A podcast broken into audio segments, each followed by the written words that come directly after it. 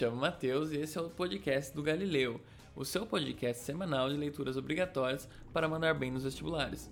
No episódio de hoje, a nossa professora Nath vai falar sobre O Marinheiro, obra de Fernando Pessoa, pedida pela Unicamp. Desejo a você bons estudos! Olá pessoal, tudo bem? Eu sou a professora Nath de Literatura. Estamos aqui conversando a respeito das obras obrigatórias do vestibular. A obra de hoje é uma obra nova. Está sendo pedida pela primeira vez este ano. Portanto, meus queridos, lembrem-se, saibam que vai cair. Por quê? Obra nova? Poxa, sempre vai ter ali uma cobrancinha, né? Não tem como. Por quê? Se a obra está sendo pedida esse ano, faz sentido que ela seja sim cobrada na prova. E isso sempre aconteceu. Provavelmente continuar, continuará acontecendo. Então, vamos dar uma olhada nessa obra tão interessante que é o Marinheiro, certo? Então, pessoal, o que, que nós temos aqui? Fernando Pessoa. A Unicamp está pedindo uma obra de Fernando Pessoa. E aí nós poderíamos trabalhar com várias coisas relativas a esse autor, mas a Unicamp focou numa obra bastante curta, né, uma obra bem pequenininha e que vale muito a pena a leitura, inclusive, viu? E é uma leitura muito rápida também. Então, vamos dar uma olhada nesse texto aí, vamos dar uma olhada no que que Fernandão estava pensando, né, para gente ficar com essa obra bem vivinha na cabeça porque janeirão tá aí, né? E janeiro é mês de prova. Então, provavelmente vocês terão que responder alguma coisa a respeito. Seguinte, O Marinheiro foi lançado em 1915, portanto, é uma obra já um pouco antiga em relação a nós, mas que tem uma significação bastante contemporânea, certo? Fernando Pessoa, autor dessa obra, é nosso conhecido até porque estudamos Fernando Pessoa no colégio, né? Muitas vezes passamos ali pela trajetória do modernismo em Portugal e aí a gente passa pelo Fernando Pessoa. Acontece que nós estamos pensando em um autor que um, viveu um pouco em Portugal, perdeu o pai, né? A mãe acabou se casando de novo. Isso fez com que ele fosse um, até um outro país. Ele foi viver na África né, na, mais especificamente na África do Sul, e ali ele acabou estudando em escolas de tradição inglesa. Então, o inglês na vida do Fernando Pessoa é bastante presente. Mas, nesta obra em questão, não temos a evidência do inglês, não temos aí essa, esse espaço de notoriedade da língua, né? Mas isso faz parte da obra dele. Assim como também faz parte da obra do Fernando Pessoa a criação dos heterônimos, aqueles famosos heterônimos. God, nunca entendi esses heterônimos. Pois é, acontece o seguinte: ele, Fernando Pessoa, entendia que as possibilidades de pontos de vista eram várias. Portanto, por que ser um só? Se eu posso fazer essa multiplicação de vozes e de pontos de vista também. Então, a ideia era essa: que conscientemente, sabendo muito bem do que estava fazendo, ele criasse uh, personalidades, né, com uma biografia, com uma característica própria, com um jeito de escrever só dele, e assim ele se colocasse, ele se lançasse no mundo da literatura. Então nós conhecemos o Ricardo Reis, nós conhecemos o Álvaro de Campos, nós conhecemos o Alberto Caeiro. Três de vários heterônimos que o Fernando Pessoa criou. Então essas personalidades nunca existiram assim, ó, de carne e osso, não, mas existiram como? Enquanto autores, né? E pensavam de jeitos muito diferentes do Fernando Pessoa ele mesmo. Então, esse autor, ele é bastante particular, bastante emblemático, né? Dentro da literatura de língua portuguesa como um todo e não tem como dizer que não, né? Ele foi sim um dos grandes autores do século dele, né? Ele foi um dos grandes autores da literatura.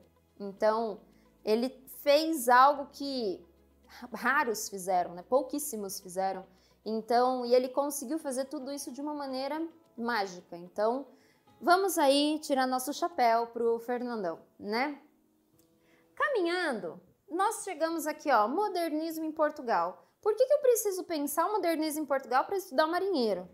Porque justamente essa obra o Marinheiro, ela foi lançada na revista Orfeu, na edição primeira da revista Orfeu. Isso significa, meus queridos, que nós estamos pensando nesse momento inicial do modernismo em Portugal. Então, na, a, o lançamento da revista é o ponto alto do surgimento do modernismo lá. Então, nós temos Fernando Pessoa, Almada Negreiros, Mário de Sacarneiro, formando um trio aí, junto de outros autores, né, junto de outros pensadores, é claro, idealizando uma revista que apresentasse ali textos de caráter modernista. Né? Lembrem-se, o modernismo no Brasil começou em 1922, a partir do acontecimento da Semana de Arte Moderna. Isso já é alguns anos depois de 1915. Então, entendam, em Portugal o modernismo começou um pouquinho antes, né? Como os outros movimentos que nós já estudamos no colégio, que vêm né, da Europa para o Brasil. Então lá eles, eles começaram antes para depois de uns anos chegarem aqui e acontecerem aqui no Brasil. Com o modernismo aconteceu mais ou menos a mesma coisa, embora não seja um movimento importado, seja um movimento, vamos pensar assim, de certa forma necessário, né?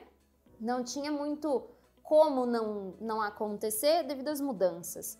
É, o modernismo ele ganha espaço e, e, e necessidade até por conta dessas coisas que foram surgindo e acontecendo na mudança do século, né? Então, na mudança ali dos 1800 para os 1900, né? A gente tem muitos acontecimentos importantíssimos entre surgimento de energia elétrica, né, sendo oferecido para as pessoas, telefone, cinema, avião, automóvel, é muita novidade, né? Muita novidade.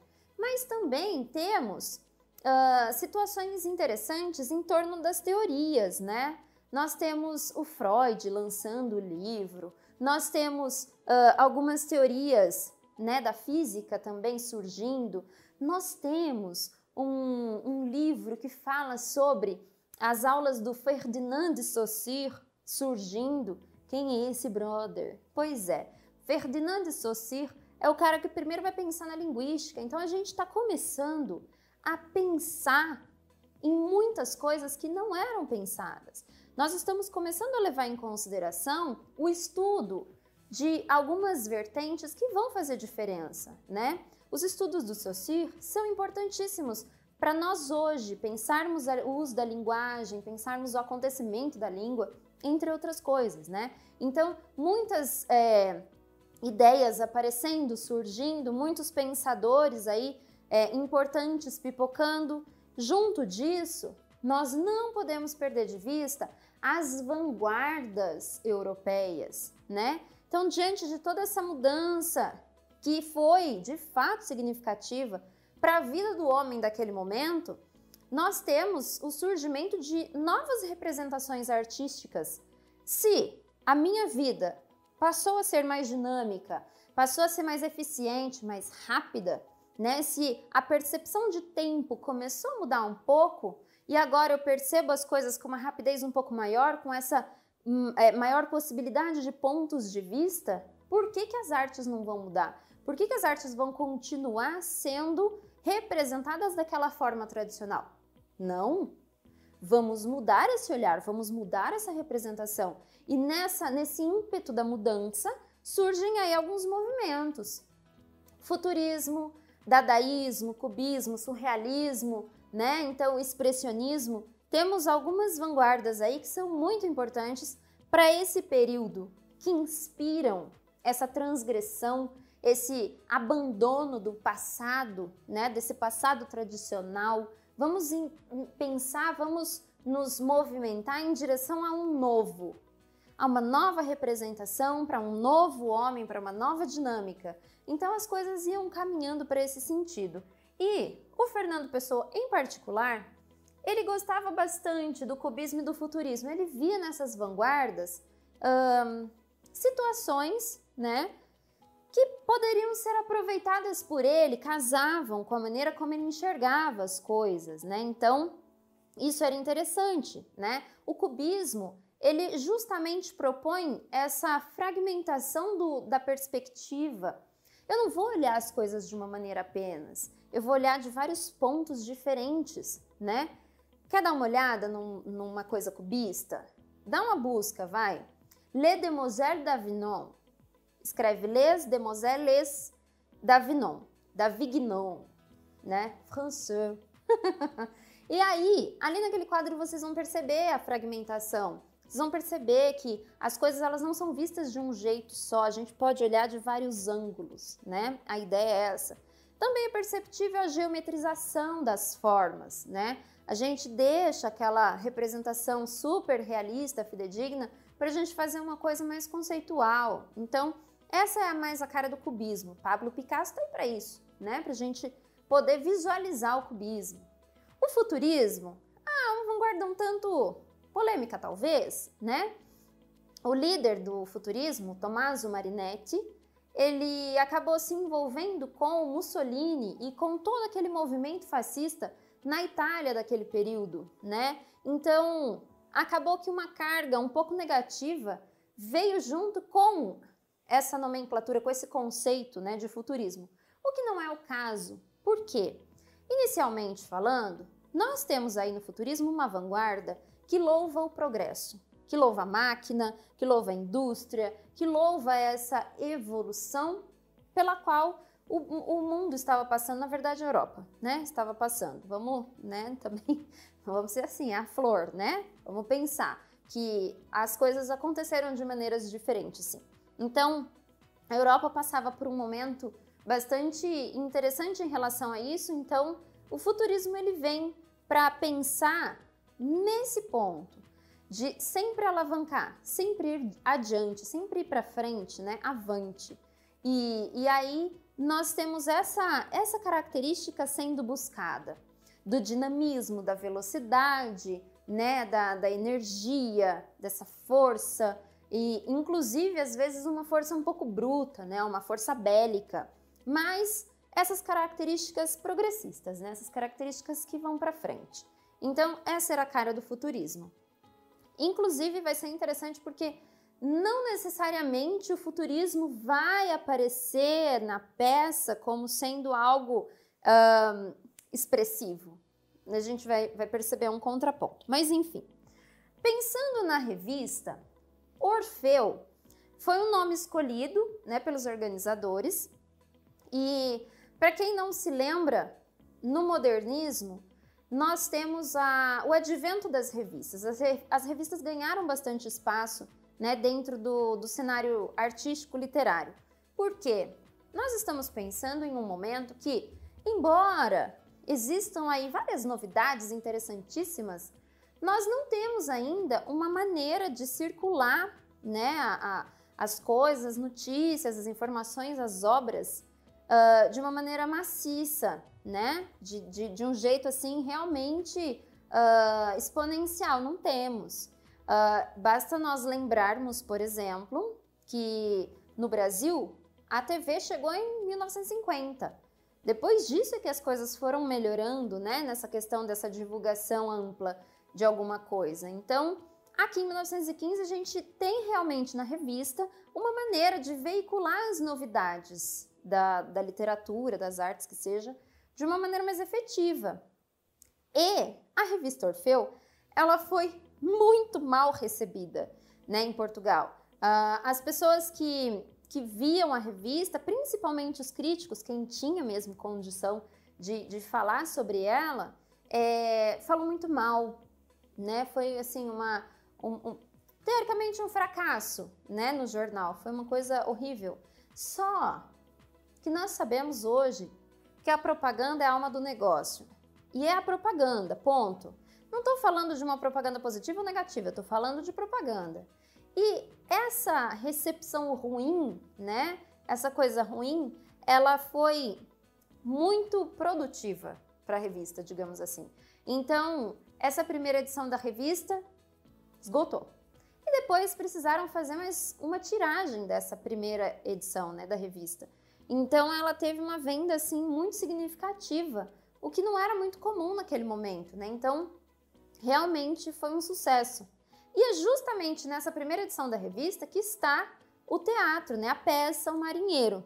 E é interessante lembrar o seguinte: essa revista ela teve uma vida curta. Ela teve dois números lançados, né? E muito se deve a, ao suicídio do Mário de Sacarneiro.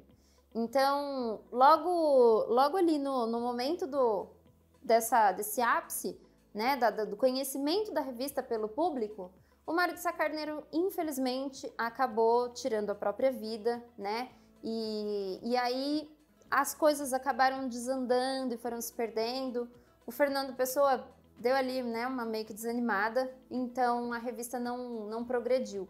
Mas a existência dela diz muito a respeito do modernismo, dessa, dessa nova tendência, a respeito de Portugal, né? Então é muito interessante pensarmos isso. E quem é Orfeu, né?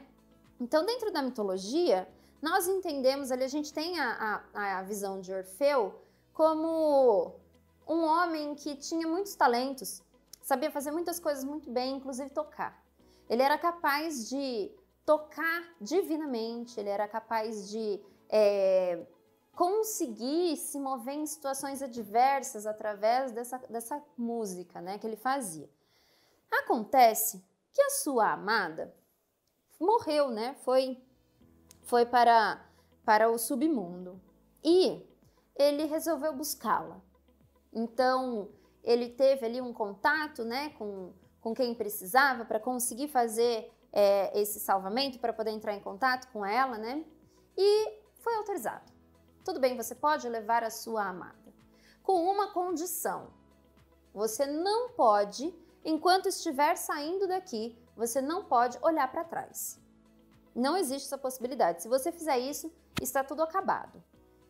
Então, ele foi, encontrou a amada, disse que tinha ido buscá-la e que eles sairiam dali. Ele foi na frente e ela foi atrás. E aí, no percurso, ele, inseguro que estava, olhou para trás. E a amada sumiu para sempre.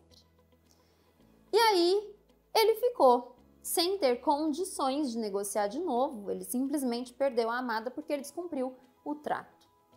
Por que isso? Por que, a gente está pensando nessa história bem por cima?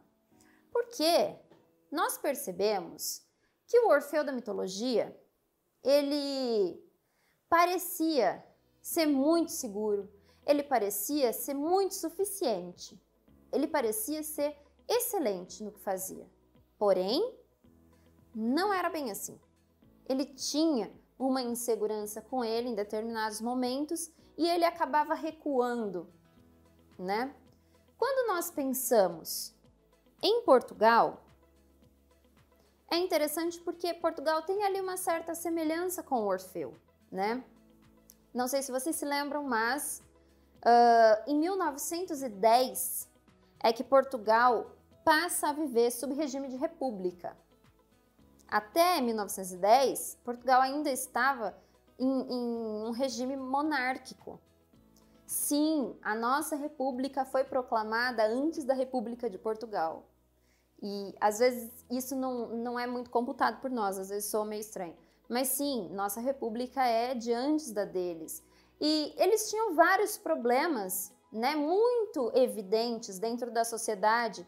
E imaginou-se então que a partir do momento que entrássemos na república, né, que tivéssemos a república como nosso, nossa nova organização social, então as coisas mudariam. Mas não, não foi bem isso que se viu. Então, cinco anos de república, nós temos aqui uma revista cujo nome indica alguém que parece que só vai adiante, mas na verdade recua. Ou seja, nós temos uma Portugal né, que busca algo, mas está recuando em alguns aspectos, né? Não, não tá dando muito certo tudo aquilo que se imaginou. E é interessante a gente lembrar também que a questão do sebastianismo, né, em, em Portugal, ainda era algo a se levar em consideração, né? Então nós temos aquela ideia de que Dom Sebastião é, sumiu, mas vai voltar. E aí os portugueses ficam esperando esse retorno e tal, que seria um retorno triunfante, que seria um retorno muito muito positivo, né, para o povo como um todo, e esse retorno nunca aconteceu. Então existe esse saudosismo, né? Existe essa essa esse olhar para trás o tempo todo, né? Você olha para aquele tempo mágico das navegações, você olha para esse passado de um rei magnífico e que talvez volte, mas não voltou, né? O Dom Sebastião morreu de fato. Mas essa, essa ideia acabou povoando o imaginário português, faz parte do imaginário português. Então, o que, que a gente percebe pelo olhar dos modernistas? Nós estamos aparentemente caminhando, indo à frente, mas na verdade a gente sempre está olhando para trás. A gente sempre está ali, ó, buscando no, na, na, no passado alguma coisa, né? Então isso é interessante, né? A respeito da mitologia. Pensando no gênero, uh, o próprio Fernando Pessoa define o marinheiro como um drama estático. Como assim um drama estático? Pois é. Vamos voltar um pouquinho lá na antiguidade, mas é só um pouquinho. Aristóteles diz que nós temos três gêneros dentro da literatura. Nós temos o gênero épico, o gênero lírico e o gênero dramático. Como funciona? Gênero épico, os Lusíadas. É um poema narrativo que traz a, a trajetória de um herói, né? E todos os percalços pelos quais ele passa, enfim. Ok. Gênero lírico, a poesia, né? O texto poético com todo aquele lirismo, né? E toda aquela coisa é esse gênero lírico. E o dramático? O gênero dramático, segundo Aristóteles, é um texto que vai se caracterizar pela ausência de um narrador, não tem quem conte essa história, e as, a, as ações elas vão acontecer de uma maneira praticamente visual. Nós vamos olhar para o que está acontecendo e vamos entender, vamos desenhar a história. Logo, eu não tenho narrador e o enredo vai sendo montado a partir da atuação de pessoas. Naquele momento ainda tinha um diferencial. Nós tínhamos o coro. O coro era formado realmente por muitas pessoas e dependendo do que acontecia ali naquela peça, o coro respondia como se fosse o povo respondendo aquilo que está acontecendo, né? Então a gente tinha essa característica. Hoje, o drama, né, a peça teatral, ela adquiriu N possibilidades, ela já sofreu várias modificações. Isso não significa que ficou ruim ou que ficou melhor, isso significa que está diferente. Mas, quando a gente olha para a peça do Fernando Pessoa, é interessante pensar que ele está tratando de um gênero dramático mas segundo ele, um drama estático. E aí, uh, ah, para a gente entender essa consideração dele e para a gente entender esse gênero de um marinheiro, nós precisamos ir um pouquinho para a história. E é aí que está o tcharanã da coisa. Bom, o que o marinheiro, essa peça, tem a nos dizer para a gente também fazer o link lá com a questão do gênero? Vamos pensar. Então é o seguinte: nós temos no início, né, pensando no gênero dramático, né, na peça de teatro e tal, nós sempre temos indicações do autor a respeito do cenário, de como deve ser composto o cenário. Nós temos indicação de como uh, o ator deve proceder em determinado momento, como ele deve falar algum trejeito, acontece alguma coisa. Então, todas essas anotações elas vêm na peça. Nessa, o marinheiro não é diferente. Então, ela começa fazendo descrição do espaço, né? Então, o que, que a gente tem? Um quarto circular em um castelo. Então, ele diz que certamente era em um castelo esse quarto, né? Então, vocês imaginem, olhando aí para um quarto de formato circular, tem uma janela nesse quarto. E essa uma janela, ela tem dois montes e entre esses montes a gente tem ali uma nesga de mar. Uma nesga, um pouquinho, né, de mar assim distante. Então elas conseguem ver só um fiapo de água ali, uma coisa bem longe. E uh, dentro deste quarto, nós temos uma espécie de mesa. Não é assim que chama, mas vamos imaginar uma mesa, né, ali no meio da sala. Em cima dessa mesa tem um caixão com uma moça morta, né, que é uma donzela, segundo a anotação do autor. Então a gente tem ali uma donzela morta. Essa moça está sendo velada por três outras moças, né? E essas moças então não têm nome, né? O autor não dá nome. As jovens que estão ali uh, velando essa outra que está morta. Então a gente conhece essas moças com os nomes de primeira, segunda e terceira. É assim que ele vai identificar essas moças, tá? Não tem nome exatamente, nenhuma delas. E aí, nós temos então essas três moças conversando neste espaço do quarto em uma situação de velório, certo? Essa é a, a cena, né? Essa é a composição da cena da peça toda. É um drama estático, lembra? Então não tem mudança de cena, não tem mudança de cenário, nada dessas coisas. É só isso mesmo. Por quê? Porque nós não vamos ter ações de fato nessa cena. Por isso que a gente já tem aí uma questão que bate ali, que choca com a definição do Aristóteles. Segundo Aristóteles, a história ela vai acontecendo por meio das ações, né? E aí não é exatamente o que acontece em um marinheiro. A gente não tem ação de fato, né? E não tem mudança de ato. A gente tem a peça acontecendo nessa, nessa arrumação e só. Com essas personagens não entra mais ninguém e é isso. Mas existe um marinheiro. Como, né?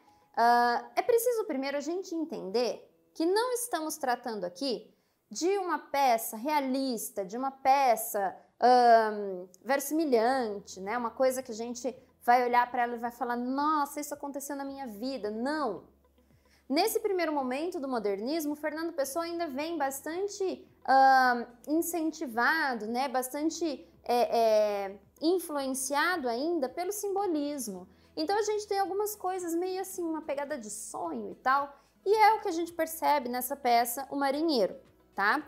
É, vamos lembrar também que ela é bem, bem, bem do início do modernismo certo? Então, ok. Esse marinheiro ele surge de onde? Né? Que é o nome da peça, marinheiro. De onde ele surge? E é interessante porque assim, ó, elas começam a conversar querendo saber que horas são. E ninguém tem relógio, não há horas ali, e então a gente não, não sabe, não conseguimos saber. Logo, é, elas começam a fazer propostas. Ah, mas e se a gente conversasse, né? Vamos falar do, do nosso passado? Assim o tempo passa ah, não, do passado não. Que tal se a gente começar a andar? Ah, não, andar não. Vamos andar onde? Aqui? Não, não faz sentido. Ah, então tá bom. Ah, vamos conversar, vamos contar alguma coisa interessante, vamos falar. A desculpa era, né? Aliás, a justificativa era, ah, e o passado ele não é tão interessante assim pra gente falar dele.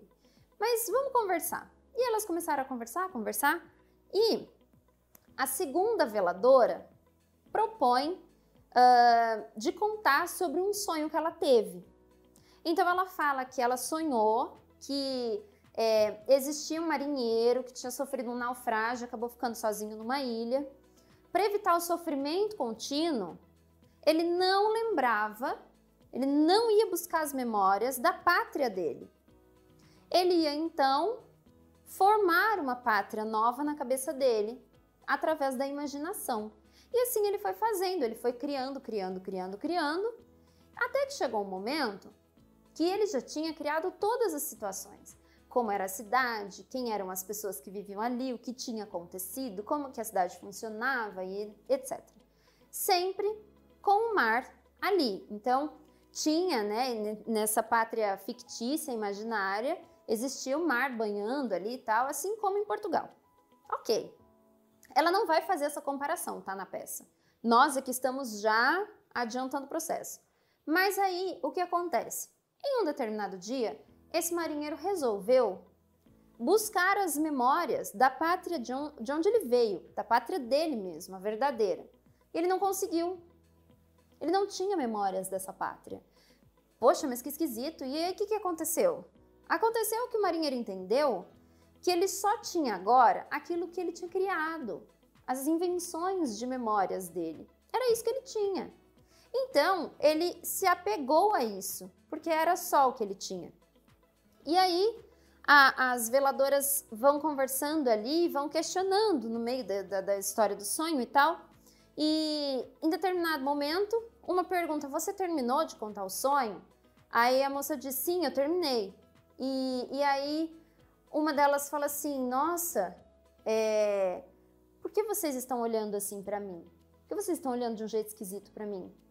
Só que tem lá uma anotação do autor. As outras moças não olharam para ela. Então, tipo, ninguém olhou para ela. E ela tá questionando: por que, que vocês estão me olhando desse jeito? E ela começa a conversar como se fosse com pessoas que não estão ali. Só que ela fala, ela mesma responde, então fica uma coisa meio, né? Várias personalidades, ela assume um, um timbre de voz um pouco diferente e não, não tem nada a ver com aquele terror, né, que a gente está acostumado a, a, a assistir. Vocês, no caso, porque eu não muito, né? Mas a, a grande questão é, depois de entrar na narrativa desse sonho, né, depois de de compactuar com aquilo que a outra estava contando, ela começou a, a, a, a se mostrar confusa.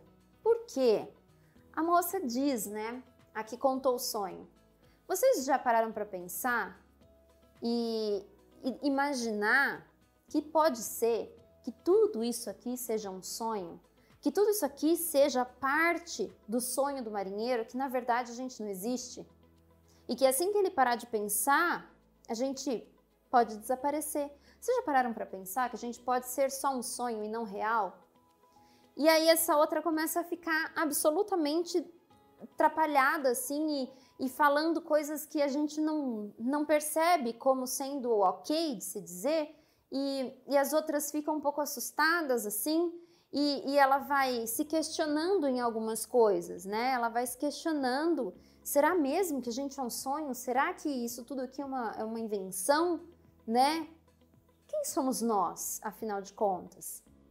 Então a gente começa a perceber esse tipo de questionamento e aí a gente tá ali querendo saber como que isso vai acabar, né? A moça vai, sei lá, voltar a si, alguma coisa vai acontecer, a morta vai acordar? Não, nada disso acontece.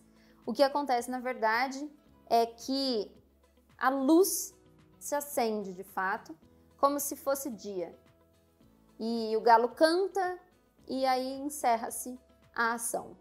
Na verdade, é a conversa, né? Que ação, ação, não, não tem. Então, dentro desse esquema, né, do marinheiro, o que, que nós percebemos? Existe a narração, né? Existe a, a, a criação de um enredo que evolui para um clímax e depois um desfecho. Pode ser que você não concorde com o desfecho. Pode ser que você já tenha até assistido algum filme em que você olha para esse desfecho e fala assim: nossa, eu não acredito que é isso. Mesma coisa aqui, pode ser que você não se conforme que esse é o fim da peça, mas é. E aí a gente tem então uma narradora nessa peça. Porque a segunda moça, que é quem conta o sonho que ela teve, ela narra. Então a gente está diante de uma peça teatral que tem ali a, o diálogo, né, com as, a, as atrizes ali, né, com as, as figuras personificadas e, e dentro desse dessa encenação nós temos a narração. Existe uma narradora nessa história que é a segunda veladora. Ela vai falar sobre o sonho, ela vai falar sobre como o marinheiro se comportava, o que ele fazia, o que ele pensava, então ela assume essa posição de narradora, né? A gente tem essa figura dentro da peça. Então, não é só um drama, não é só um texto teatral, não é só a encenação. Nós temos também uma narrativa ali dentro. E com base nesses diálogos todos, né, que foram acontecendo aí no decorrer da noite para elas, que inclusive a gente não tem lastro nenhum de tempo, né? Um tempo cronológico, quanto tempo dura essa ação, nós não temos, né? é, é perceptível que a gente vai percebendo ali, é perceptível que a gente vai percebendo, né? Enfim, a gente vai conseguindo notar que elas vão se colocando ali, elas vão se mostrando, elas vão buscando perguntas ali dentro da sua essência, que no final das contas não é uma pergunta tão escabrosa assim, né? É uma pergunta que nos ronda há muito tempo, que está presente na literatura há bastante tempo, né? Quem somos nós? O que é a verdade? Isso aqui é uma verdade? Isso aí é uma verdade? Não sei. Então são questões fundamentais que surgem, né, dentro da, da literatura já há bastante tempo, né? Ser ou não ser, eis a questão. Não sei, né? Então, são perguntas que nos colocam a refletir, né? E isso é bastante interessante. Então, esse gênero, na verdade, do da peça, né, do marinheiro, não é um gênero estabelecido, fincado, claro e límpido. É um gênero híbrido, né? É uma coisa misturada ali. A gente consegue perceber um certo lirismo, a gente tem uma narrativa que poderíamos encaixar nessa, nessa ideia do épico, né? Que vai contar uma história. Nós temos a encenação, a criação da situação de teatro, né? Então, é um, uma peça que vai um pouco além daquilo que a gente tem colocado dentro das caixinhas, né? Então é bem interessante. Junto disso, nós vamos percebendo, né, essa essa questão de da figura de Portugal muito presente na peça, né? A, a ideia do, do modernismo ela sempre vai vem, né, atrelada a essa essa ideia de nacionalismo, né? Uh, essa questão de criação própria, uma coisa nova que tem mais a ver com esse, esse povo, que vai representar de alguma maneira, né? Então, a gente tem essa, esse ponto de vista também sendo trazido, além, é claro, dessa realização artística magnífica que é a peça, né? Com diálogos sensacionais, e à primeira vista pode causar um estranhamento, sim, mas é um texto que vale a pena e que a gente começa a, a compartilhar com essas moças alguns questionamentos e alguns, alguns raciocínios também, né? E por que, que eu não quero lembrar da, da minha pátria? Porque minha pátria me causa dor? É isso? Então eu vou criar uma pátria. Mas será que as nossas memórias são sempre verdadeiras? Será que a criação não pode ser também uma verdade? Então, vários questionamentos giram em torno dessa criação aí. Mas, acima de tudo, temos uma linguagem inovadora, temos uma representação dramática inovadora, bem a cara do modernismo, a lá Fernando Pessoa, autor tão grande que é. Tudo bem? Eu espero que vocês tenham gostado e em breve a gente se encontra de novo para mais uma obra obrigatória do vestibular, tá bom? Tchauzinho!